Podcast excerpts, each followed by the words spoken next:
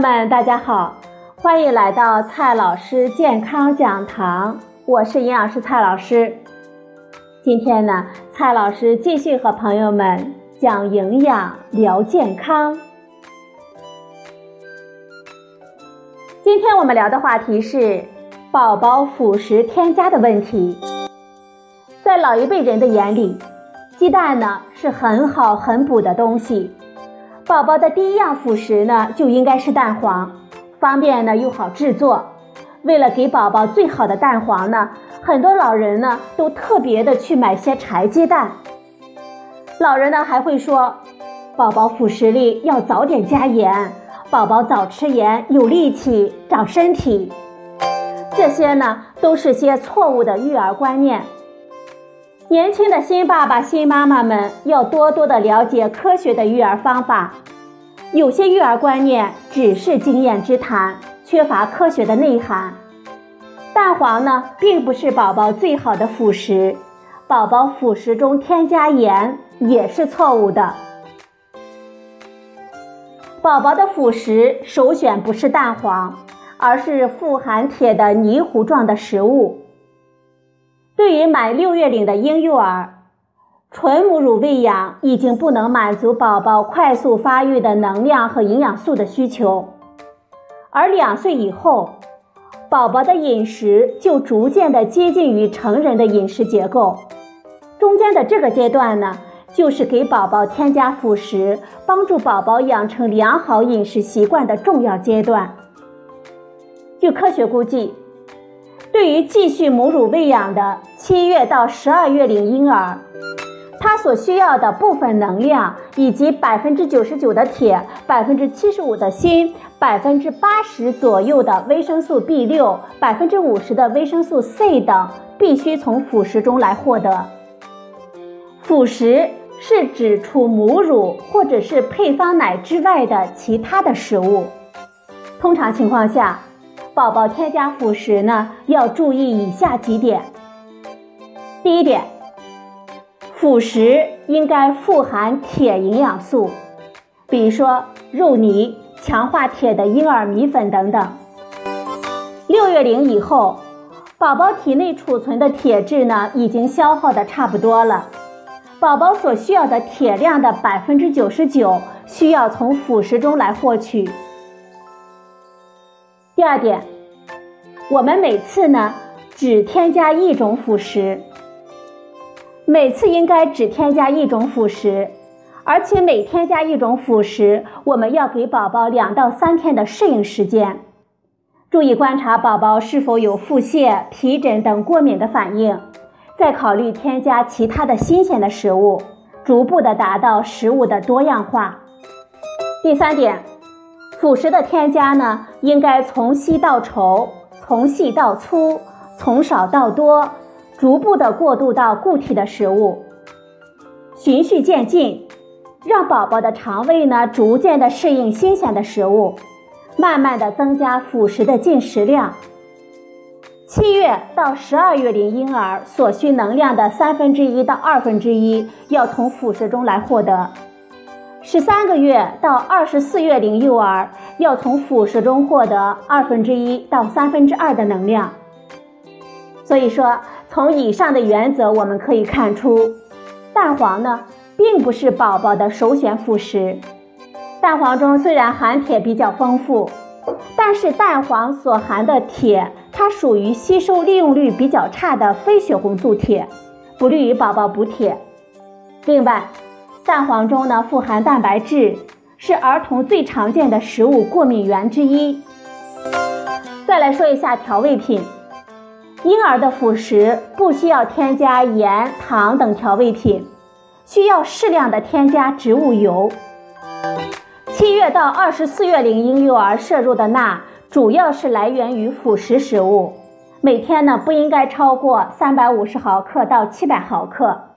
不需要额外的添加。宝宝一岁以前的辅食应该保持原味，不需要额外的添加盐、糖及其他的各种调味品。添加辅食的最终目的是让宝宝的饮食逐渐的变成成人的饮食模式。两岁以后呢，能够与家人一起进餐。因此呢，我们要鼓励满一岁的宝宝逐渐的尝试家庭食物，但是仍然应该以淡口味为主，不必担心碘缺乏的风险。宝宝辅食中过早的添加盐、糖，就会对婴幼儿的肾脏、肝脏等器官造成负担，会增加婴幼儿龋齿的风险。对于未满一岁的宝宝而言，过早的添加调味品。容易造成宝宝偏食挑食的毛病，使宝宝对不同食物口味的接受度变得困难。而淡口味饮食不仅有利于提高宝宝接受不同天然食物的兴趣，还有利于减少盐和糖的摄入，进而呢降低儿童期及成年期患肥胖、二型糖尿病、高血压、心脑血管疾病的风险。宝宝辅食中应该适量的添加植物油。宝宝的辅食呢，应该逐步的达到多样化，动物性和植物性食物都要慢慢的让宝宝去尝试。如果宝宝的辅食以谷物类、蔬果类、植物性食物为主，我们就需要给宝宝额外的添加五克到十克的植物油，以富含阿尔法亚麻酸的植物油为首选。这样呢，有利于宝宝获取人体必需的脂肪酸，有助于提高免疫力、视力，促进脑发育和心血管健康。虽然宝宝满六月龄之后可以添加辅食，但是呢，仍需要继续母乳喂养，同时要随着宝宝月龄的增长和泌乳量的减少，在逐渐的减少泌乳量，增加辅食的量。我们建议，满六月龄宝宝应该适量的添加辅食。这个时候是因为宝宝对营养和能量的需求增加，单纯母乳喂养呢难以满足，而并非我们所想的此时的母乳呢没有营养了。事实上，婴儿满六月龄之后继续母乳喂养仍有诸多的好处，比如说。婴儿仍然可以从母乳中获得多种重要的营养素，包括抗体、母乳低聚糖等各种免疫保护因子。两岁之前都坚持母乳喂养的婴幼儿，可以显著的减少腹泻、肺炎等感染性疾病的风险，可以减少食物过敏、特应性皮炎等过敏性的疾病，对婴儿远期的健康也有有益的影响。孩子成年之后，肥胖及各种代谢性疾病的发病率会明显的比较低。另外，继续母乳喂养可以给婴幼儿良好的抚慰和安全感，这样呢有利于宝宝神经和心理的发育，也有利于增进母子间的感情。所以说，六月龄之后应该继续坚持母乳喂养，条件允许的话。持续到两岁，甚至两岁以上都是可以的。最后呢，我们说一下辅食添加的膳食建议。辅食添加的时间应该是从满六月龄开始，此时呢，继续母乳喂养仍然是非常重要的。要随着月龄的增加，逐步的调整母乳与辅食的比例。添加辅食之初呢，辅食量呢要少。